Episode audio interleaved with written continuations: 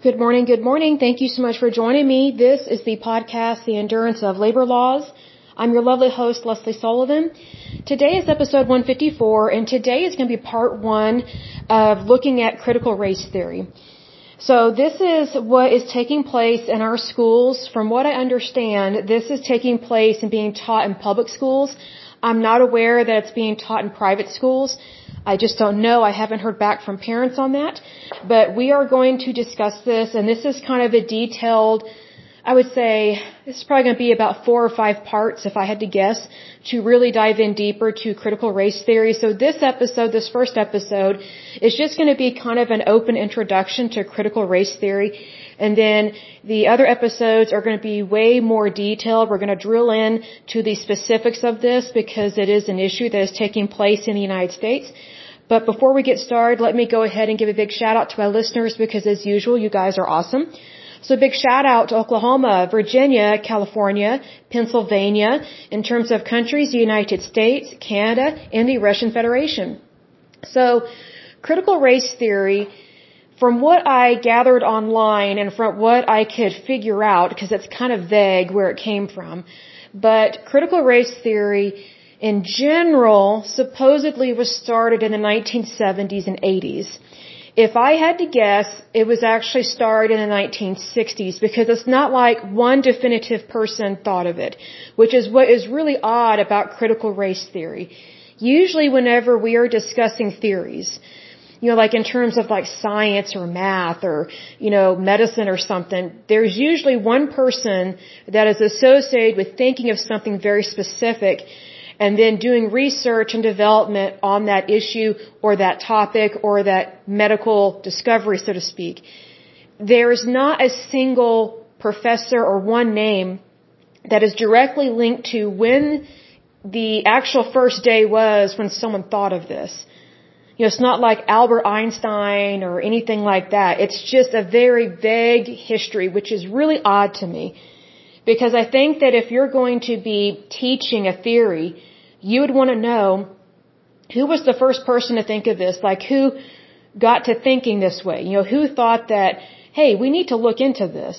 And who published a paper? Like who was the first one to publish a paper and really start the ball rolling and things like that? I can't find anything that is super definitive. It's bizarre.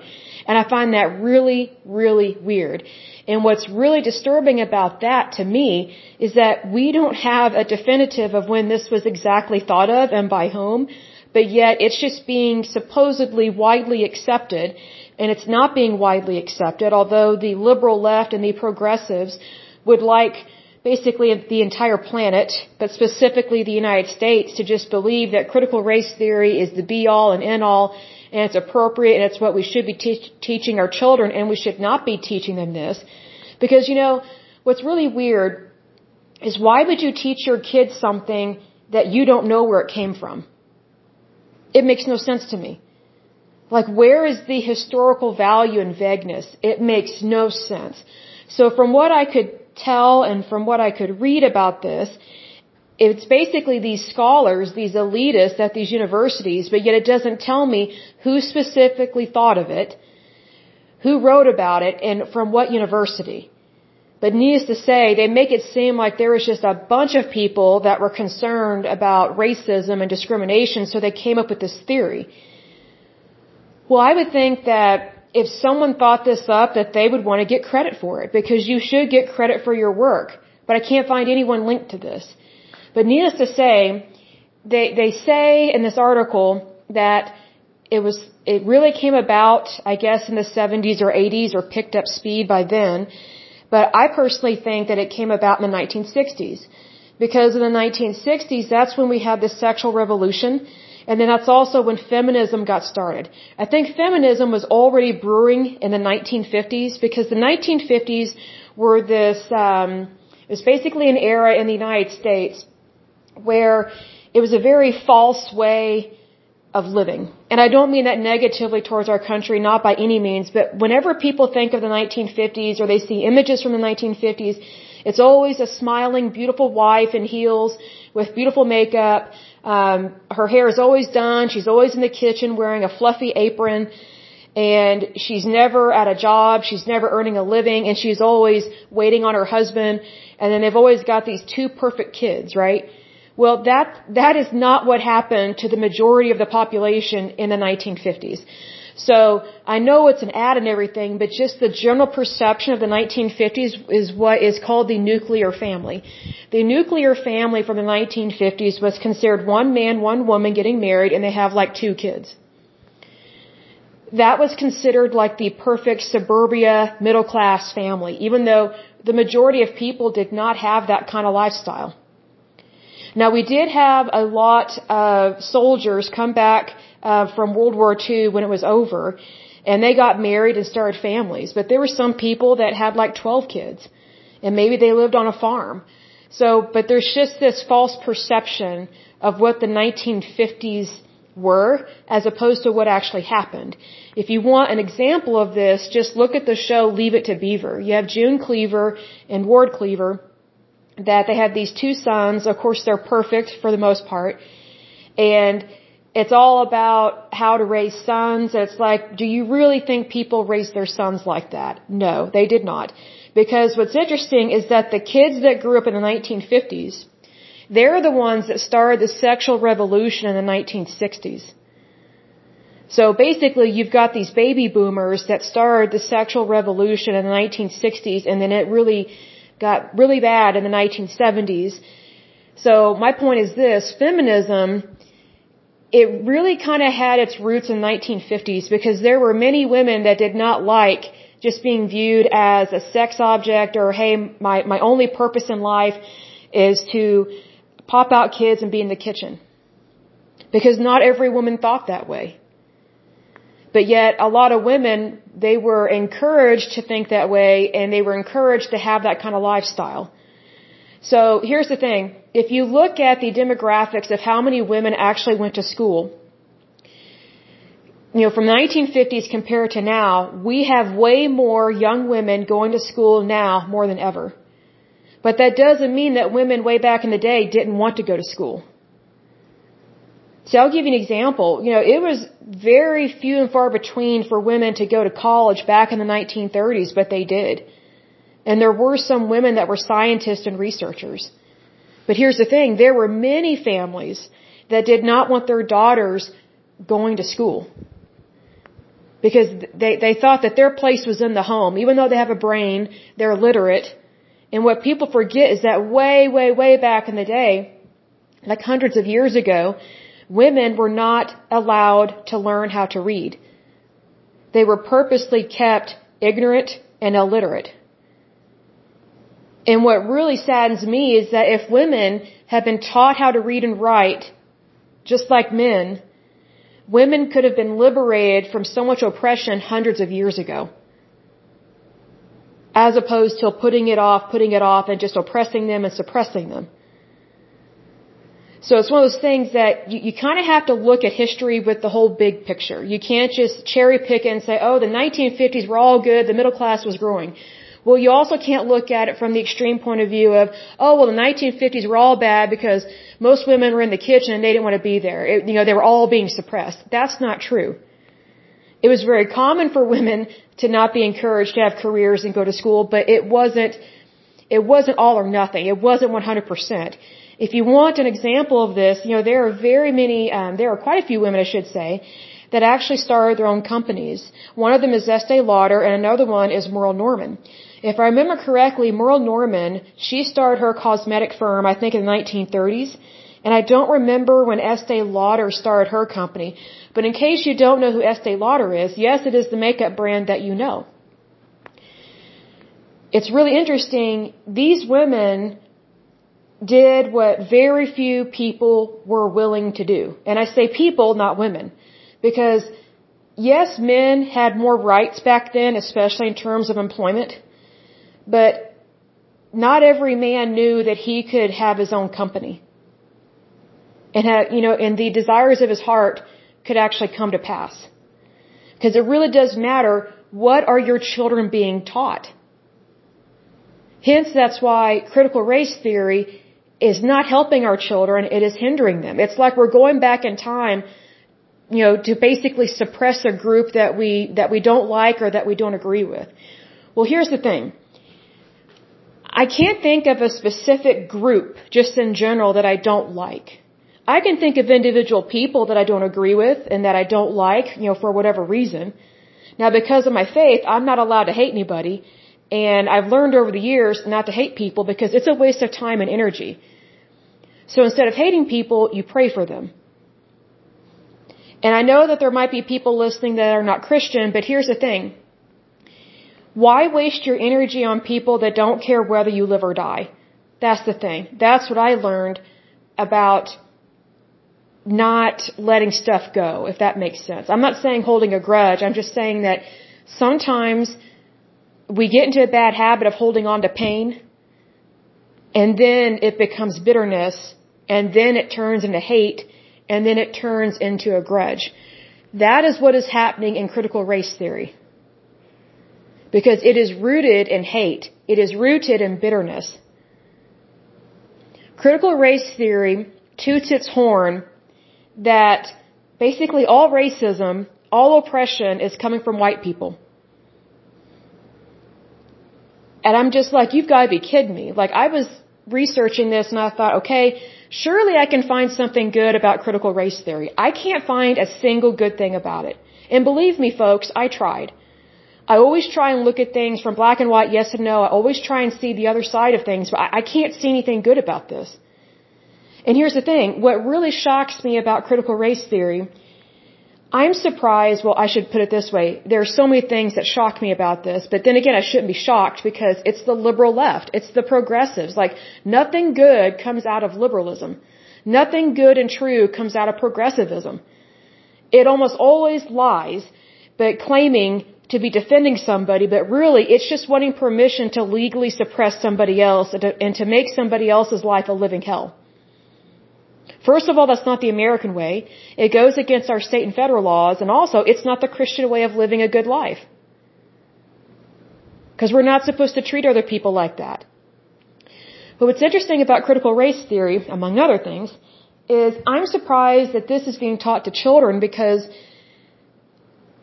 theories that are this in depth and so bizarre and so progressive usually stay at liberal progressive colleges, like universities, you know, kind of like the elitist, you know what I mean? Like usually these people that think up these stupid theories, they think that they're smarter than everybody else and that's what makes them an elitist. And so they think that we're all morons and that we need to be shepherded by them because we're so stupid we can't figure out when we're being suppressed or when we are suppressing somebody else or when someone's being racist towards us or when we are being racist towards somebody else. Like they literally think we are that stupid. Theories like this used to never leave college campuses, especially ones that are this progressive and this bizarre. Unfortunately, our children are being taught very bizarre, bitter, hateful theories in regards to how to treat other people. And this particular theory, CRT,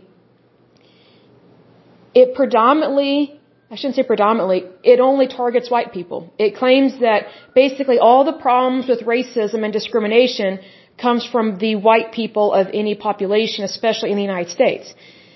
And, and they claim that it's white people that are oppressing people of color.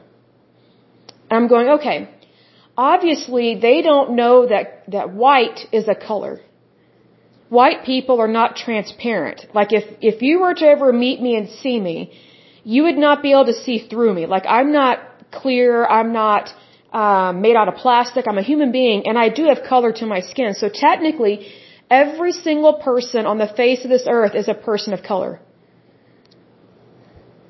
It's just there are different degrees of how dark or light someone's skin is. What's also interesting is that critical race theory targets white people. And here's the thing white people are not just one race.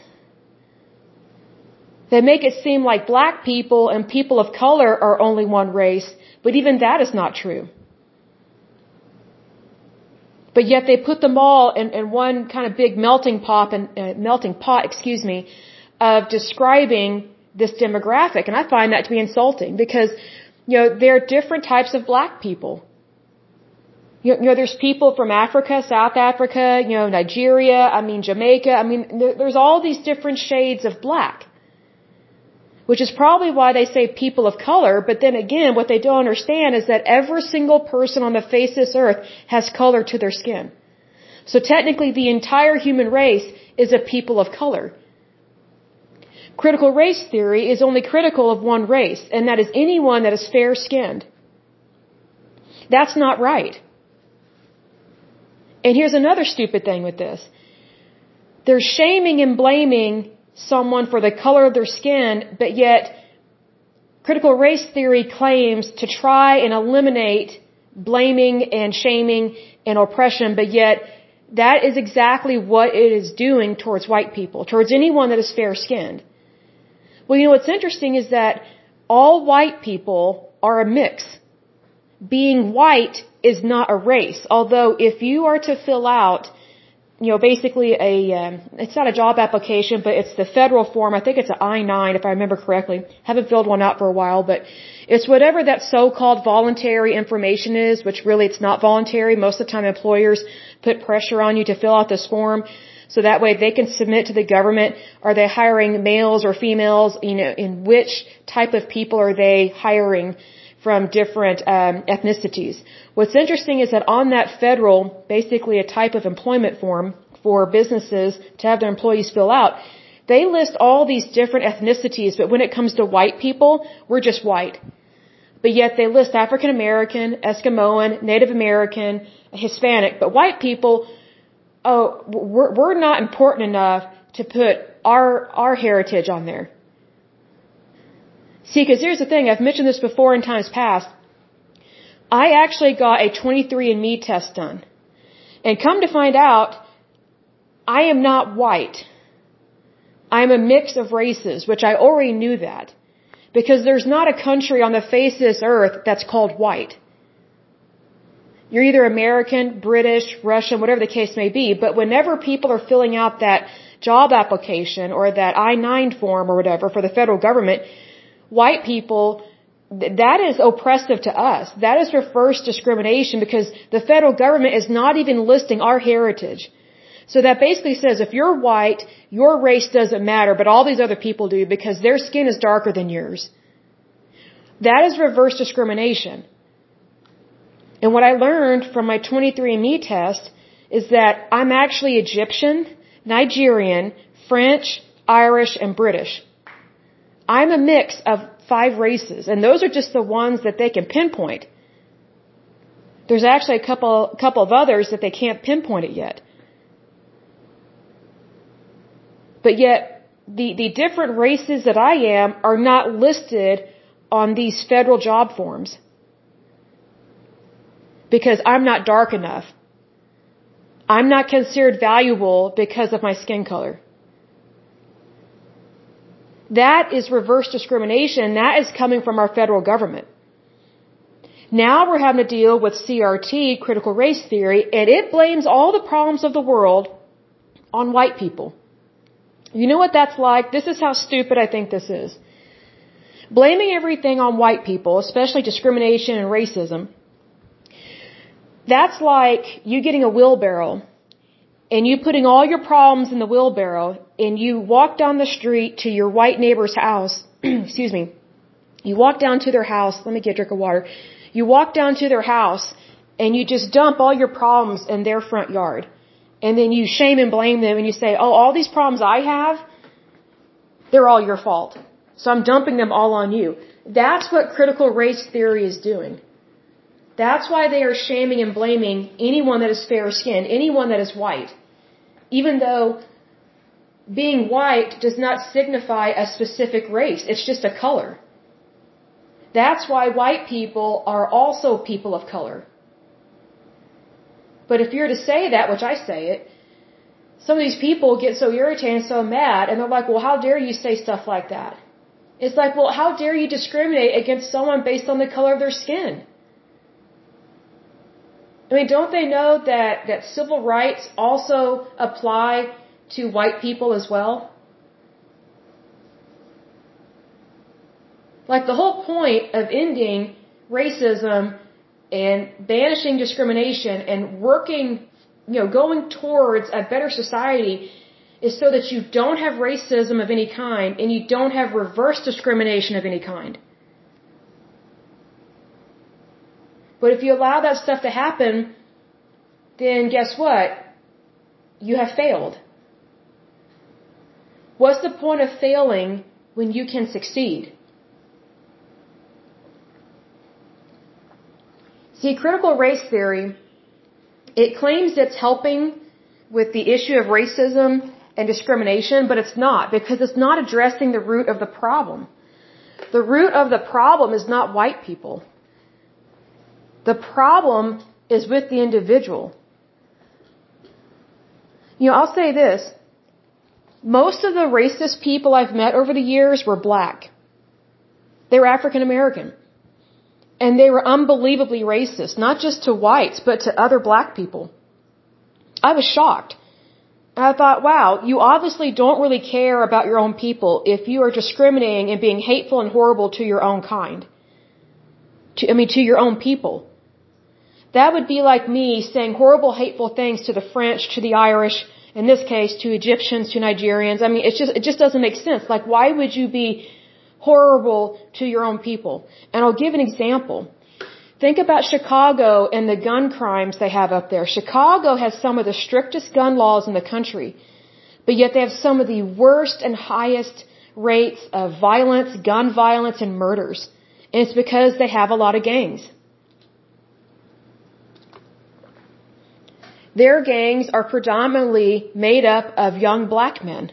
I cannot think of any white gangs up there. But here's the thing. You have a lot of these young black men that want to be cool, they want power, so they know they can't get a gun legally because a lot of them are underage when they join these gangs. And so they have illegal weapons. Well, here's the thing. What is the point of passing gun legislation that makes it even more difficult for people that obey a law excuse me, for people that obey the law to get a gun. Law abiding citizens are not the problem. People who break the law are the problem. And people that break the law are the ones that are always going to get a weapon, whether they do it legally or illegally, and most of the time it is illegally. You know what's interesting about Chicago and some of these black gangs is one of the ways that they get initiated into their gang is they kill someone. Well, guess who they're killing? There was one summer, this was several years ago, it was every day on the news we were hearing about a child being shot to death, like in their front yard in Chicago. And these kids were black. So you have a black gang that is killing black children. If that's not hate, I don't know what is. If that's not discrimination, I don't know what is. If that's not racist against your own people, I don't know what is. But yet we have a theory, a theory, not proof, but a theory called critical race theory that says, oh, all these problems are, are the, are the result of white people. They're the problem. Well, has anyone thought to think about just how many white people we have in the United States? We outnumber every other race. We just do. That's not a bad thing, but it's just, you know, are you really going to shame and blame the majority of the population of the United States just on some stupid theory that's based on lies, hate, and bitterness and grudges? You know what really disturbs me about these young guys? I remember when I was 12 and 14 and when I was younger, and it never dawned on me to get a gun and go shoot somebody just to be cool and to prove myself to my friends or something like that. Like it never dawned on me to ever even touch a gun. I mean, I knew my dad had a gun and it was to protect us, you know, to basically protect the family and whatnot, especially if there was like a home invasion, but I didn't even know where he kept it for the most part. I mean, the only time I saw it was when he was cleaning it, which was rare. And it's just, it just never dawned on me to take a weapon and just go shoot somebody. And also, I did not have friends that were weird like that. If you have to prove yourself that you're cool to someone to be their friend, that's not a friendship. That's not a friendship. But here's the thing. These young guys, most of them, they come from a broken home. They're usually being raised by a single mom. Nothing against the single mom. She's probably doing everything she can to keep her head above water and to help her children. But here's the thing. They don't have a good father figure in their life. Well, guess what? When young boys do not have a good father figure in their life or no father figure at all, they tend to grow up screwed up and they get into a lot of trouble. Hence, they join these gangs because the gang is their father.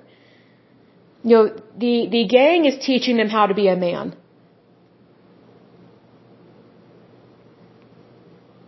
So now we have these young guys that think they are a man by carrying a gun, walking all ghetto, talking all ghetto, don't ever pull their pants up, have a gun in their, their waistband or belt or whatever, and then they don't even shoot the gun right. They try and shoot like some stupid gangster on a TV show.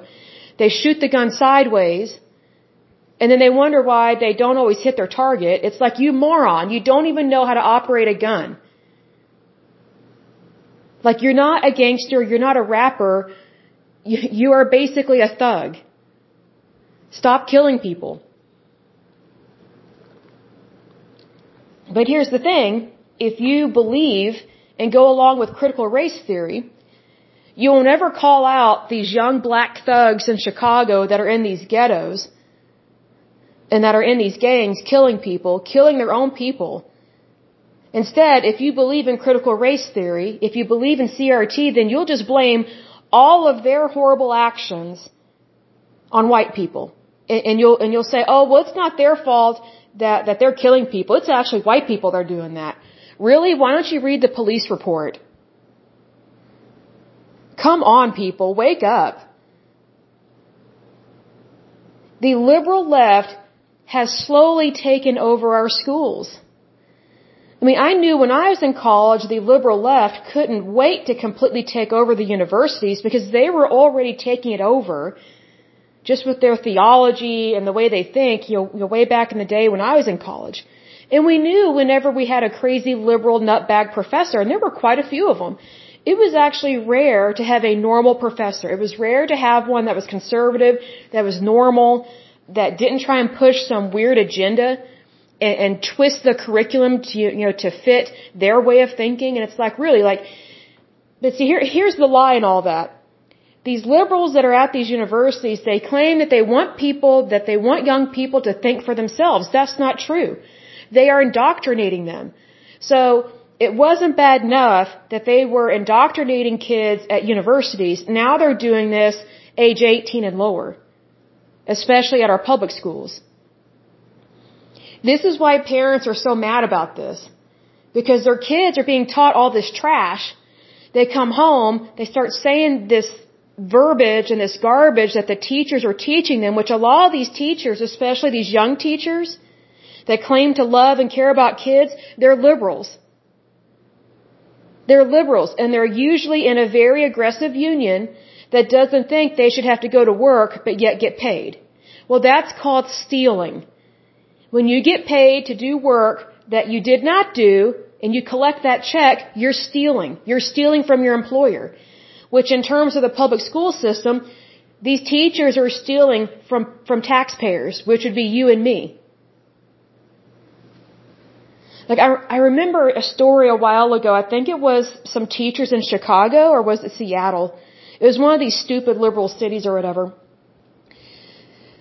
These teachers went on strike and they didn't even care that, that school was starting. So, you know, they obviously don't really care about the students because the students are not being educated because the teachers are not showing up to work. So here you have a lot of these teachers, most of them are young, like in their 20s. They think they're the be all and end all. They think they're going to make a whole lot of money being a teacher. Here's the thing. Teachers' salaries are not the same as a doctor or a lawyer. If you want to make a lot of money, that's great. Go out there and go get it. Go work for it. Go get a better job. If all you care about is money, hey, that's fine. But you have to apply to the right job. You're not going to get rich quick or get rich slow by working as a teacher. It's just not going to happen. It's just not. So then you have these teachers that don't show up, and then when they do show up, They're, they're teaching this garbage to our kids. And here's the thing, most of the kids in these classes are white. And so then these white kids are going home, they've got this white guilt now, and their parents are like, what's going on? So then the kids start telling their parents what they're being taught, and they're like, oh, we're bad because we're white. And the parents are like, what? I don't even think so. What is this you're being taught? See, I think the parents have every right to be more involved in the curriculum. Because if they do not agree with what their children are being taught, I think they have every right to change that curriculum and pull their kids out of school. I think this is more and more why people are choosing to homeschool their children. I don't blame them. Like back in the day when I was a teeny bopper, if you were homeschooled, you were weird. I mean, it was, it was not cool to be homeschooled. COVID-19 changed that, and then now that you have the Department of Education that is very much for this liberal progressive culture being taught to our kids, I mean, it's, it's not uncool to be homeschooled anymore. In fact, it's very smart. Because at least the parents know, hey, you know, our kids are not being taught garbage. They're actually being taught the truth about the United States and how to be a good citizen of the United States. This is one reason why there have been YouTube videos about parents that have complained to school boards and to city councils about what is going on in their school systems. Because their tax dollars are paying for it. So I'm guessing these are public schools. And there was one video I saw, it was a while ago, the school board, it, it was like one of those um, committee hearings or something like that, and the parents have a right to show up and you ask a question or speak a concern. Well, the school board was cutting off these parents mid-sentence and would not let them speak. So, isn't that interesting that a school board is violating their rights to freedom of speech? So then what do you think this school board and these administrators are teaching your children in school? They're teaching you, they're teaching your children that if they are white, they're the problem and you don't have freedom of speech based on your race and also based on whether or not someone agrees with what you say. That is not freedom of speech.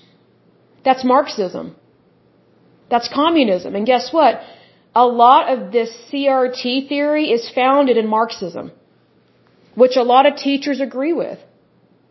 And a lot of feminists agree with now. Because it's quote unquote radical. A lot of these women to me, a lot of them are stupid when they claim to be feminist and they're like, oh, you gotta be radical to get something done. No, you don't. You do not have to be radical. Just be real. Just be normal. Just use your common sense. Like feminists used to be smart. They're not as bright as they used to be. I don't know what is going on, but here's the thing. Instead of focusing on women, now they're focusing on being radical, which is very similar to critical race theory. Why would you want to indoctrinate someone else's kids to being radical? The answer to that is because they want anarchists. No one wants to say it, but that's what it is. And these quote unquote elitists that are supposedly smarter than everybody else, they are using our public schools against the citizens. Because they're using public schools that teach little kids as a way to brainwash and indoctrinate them into something that they should not be taught. Excuse me. So I very much feel sorry for these parents and I pray for this or about it because I think that would be very frustrating to be a parent and you know your child is not being taught the right stuff and it's screwing up their kids. It's screwing them up. I'll give an example of this. Hold on just a moment. Okay, so I'll close with this example. So here's the thing. Let's say you're a parent and you have several kids. Let's say you have three kids. And let's say one of your kids makes a new friend at school and over time, your kid starts saying weird things and gets meaner and meaner towards other kids.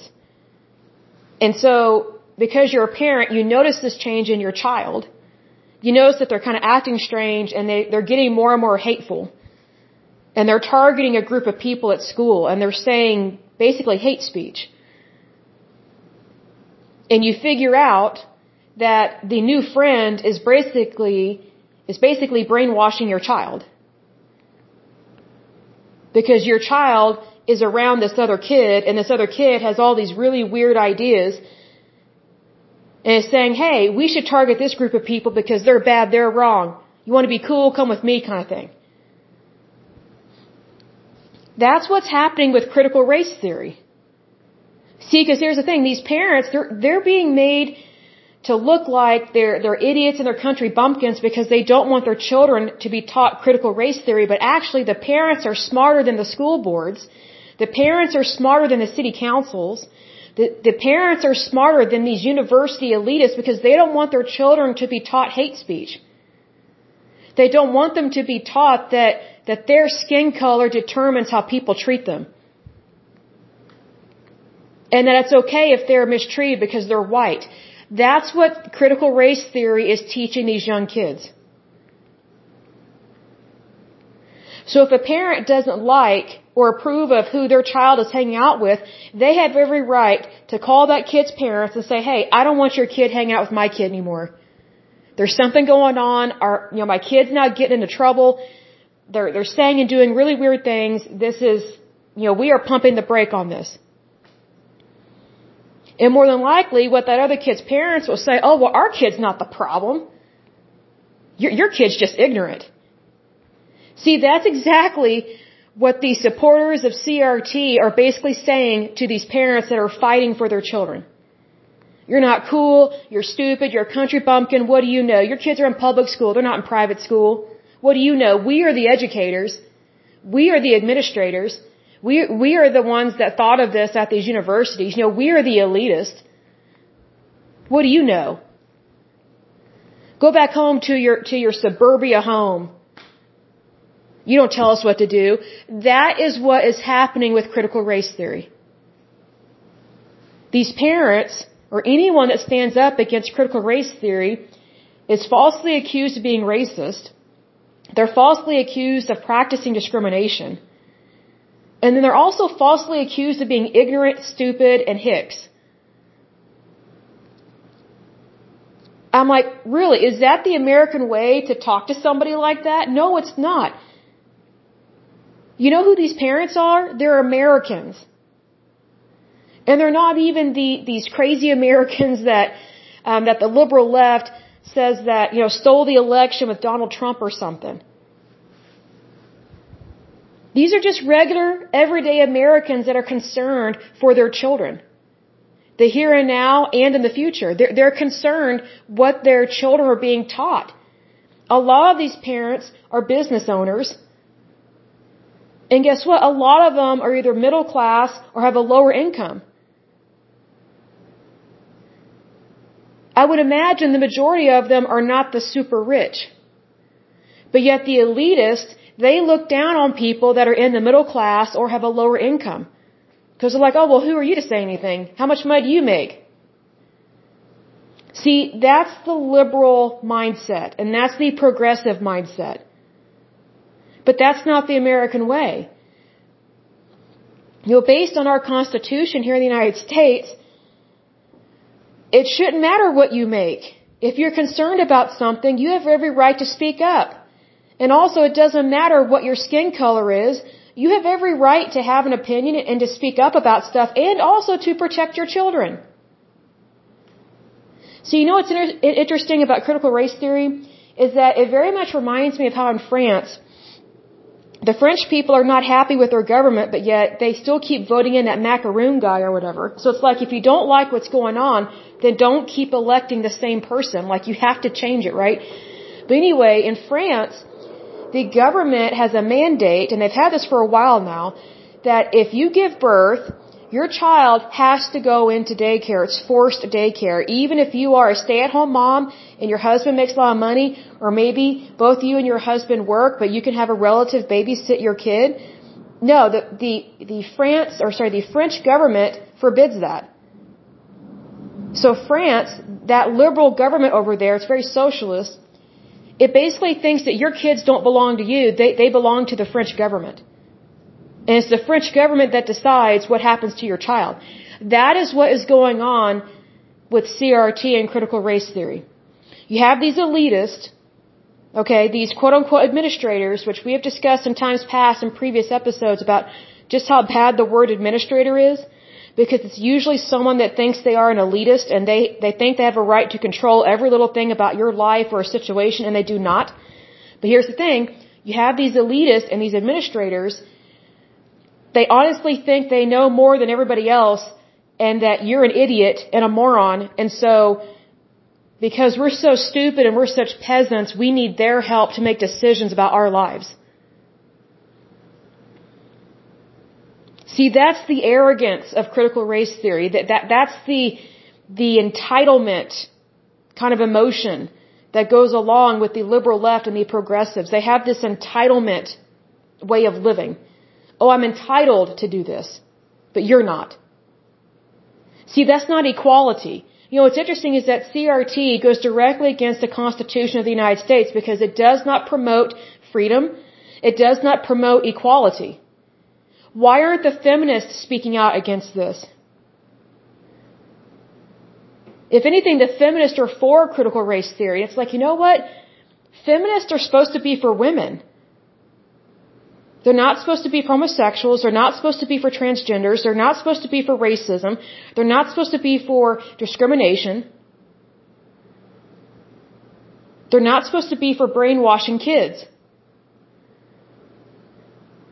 See, this is what happens whenever you have a very bizarre and dangerous theory that starts out at these elitist colleges and is thought up by these elitist moron professors. And then they, they push it on down through the system, down the pipeline to just regular everyday public schools and they're brainwashing kids. But yet kids they're either not allowed to pray or they're not taught to pray and they no longer say the Pledge of Allegiance. Would you rather your child be taught critical race theory or would you rather your child learn how to say the Pledge of Allegiance? Like which is a better outcome for your child in terms of citizenship and, and, you know, basically civic duty of being a good citizen of your country? I think it's very clear. I think most people would want their kids to love their country and to you know, even start simple with saying the Pledge of Allegiance at school. We used to do that every day when I was in grade school. Come middle school, we hardly ever said it. The only time we said it was maybe in our civic class. And that's really sad. And then by high school, we weren't saying it anymore. And, you know, that really disappointed me because I thought it really brought unity to our class. It really did. Just something as simple as the Pledge of Allegiance. It really made you proud of your country. And you wanted to do good for your community. But if kids are not taught to do good like that, and if they're not taught to care, then guess what? They are going to end up like those black kids in those ghettos and those gangs up in Chicago where they just kill each other. And they kill other people's kids. See, this is why sometimes minors are prosecuted as adults because the offense was so horrific and graphic that they were perpetrating the crime as an adult, not a child, even though they were a minor when they committed the offense. You know, would you rather your child be raised appropriately or inappropriately? That's the thing. And it really does come down to how are our kids being trained and raised and what are they being taught? Because what you have to remember is that most kids are in school from like five to eight hours a day. Well, that's easily five to eight hours of brainwashing by some stupid teacher in their twenties that thinks it's their job to be a Marxist, but doesn't claim to be a Marxist necessarily, but yet they are, they are definitely pushing weird agendas onto kids. You know, I remember, I remember back in the day, every once in a while we would have a parent that either wasn't happy with what was going on in the classroom or maybe their kid was the problem. So the, the principal would give the parent of that child a chance to sit in on the classroom. So that way the kid would be embarrassed. First of all, it was usually boys. So that way the kid would be embarrassed that his mother was there, or father, which was way worse, and that they had to sit there the entire day and watch their kid. But also there were some parents that showed up every once in a while because they wanted to know what their kids were being taught. I think more parents should do that. I think more parents should sit in on these classes at these public schools and know what is being taught to their children. They have every right to do that. Their tax dollars are paying for that. If anything, I think CRT is helping to wake parents up to the fact that you cannot trust the federal government in terms of raising your kids because it's not the, the federal government's responsibility to raise your kids. It's the parents' responsibility to raise their children. That's why the federal government belongs to the people. That's why we are a democracy. That's why we are a republic. We do not report to elitists elitists report to us because we are the citizens of the United States, we are the taxpayers, and we have voting rights. You know, what's interesting about elitists is they think that illegal immigrants should have voting rights. Isn't that interesting? Like here they are shaming and blaming white people, but yet they think Ill illegal Im immigrants should have the right to vote. It's like, you have to be kidding me, like that's breaking the law. That's a federal law. And that's the law of the land. So here we have these elitists that are telling us what to do all the time. And yet they're okay with certain people breaking the law because they're okay with it.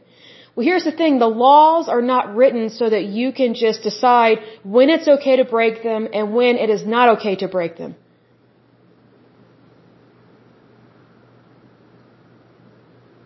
You see, here's the thing. When you have laws, you have laws so that you have justice. But if you do not implement your laws, especially not with equality, then it's virtually impossible to get justice in any kind of court case, any kind of situation. So these elitists that are all for changing our laws and changing things like this, they don't even honor our laws. Because they think they are above the law. That's why our kids are being taught critical race theory. And I'm glad these parents are standing up and throwing a fit because they need to.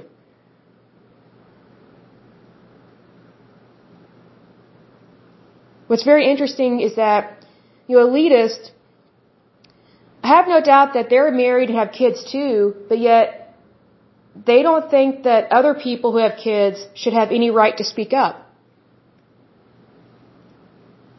That's elitism. You know, what's interesting about the liberal left and the progressives is that they claim to not be able to stand uh, colonialism or imperialism, but yet look at what they're doing. They're trying to control other people and other people's kids. They don't even believe in democracy, but yet they want the money. They want a high paying job. They want the power. They want the control. That's why critical race theory, as well as feminism, is founded in Marxism. Let me rephrase that. Critical race theory is founded in Marxism. Feminism initially was not founded on Marxism. It was founded on freeing women from oppression, but not with a Marxist bent feminism has slowly become Marxist because it's gotten really radical. So I need to correct myself on that. But here's the thing. I don't think our kids should be taught anything that promotes Marxism, Leninism, communism, or fascism, or even socialism.